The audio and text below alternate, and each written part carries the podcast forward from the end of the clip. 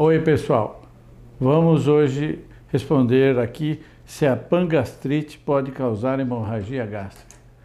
É muito raro, mas pode sim. Principalmente se essa pangastrite, por exemplo, for associada ao uso de algumas drogas que podem levar à hemorragia digestiva alta por uma úlcera ou por uma pangastrite. É, as drogas mais comuns são os anti-inflamatórios não hormonais, é, que é, esses anti-inflamatórios que a gente usa corriqueiro no dia a dia, mas que algumas pessoas sensíveis ou uso continuado pode levar a uma irritação crônica com sangramento.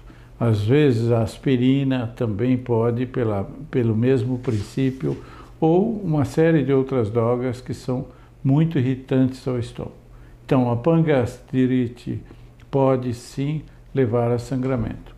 Se o doente estiver internado em UTI é, ou tomando medicamentos por queda de pressão com uso de drogas vasoativas, aí sim é mais frequente é, nas UTIs. Tanto é que nas UTIs hoje é obrigatório o uso de drogas protetores em todos os doentes internados, porque podem formar ou pequenas erosões, ou pangastrite, ou úlceras que levam ao sangramento e que é, com graves consequências.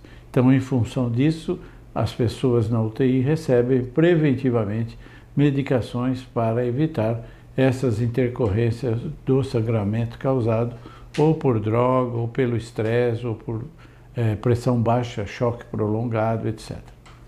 Então, é, a resposta é sim e precisa estar atento quando internado em hospital. No dia a dia é muito raro e muito pouco frequente. Um abraço.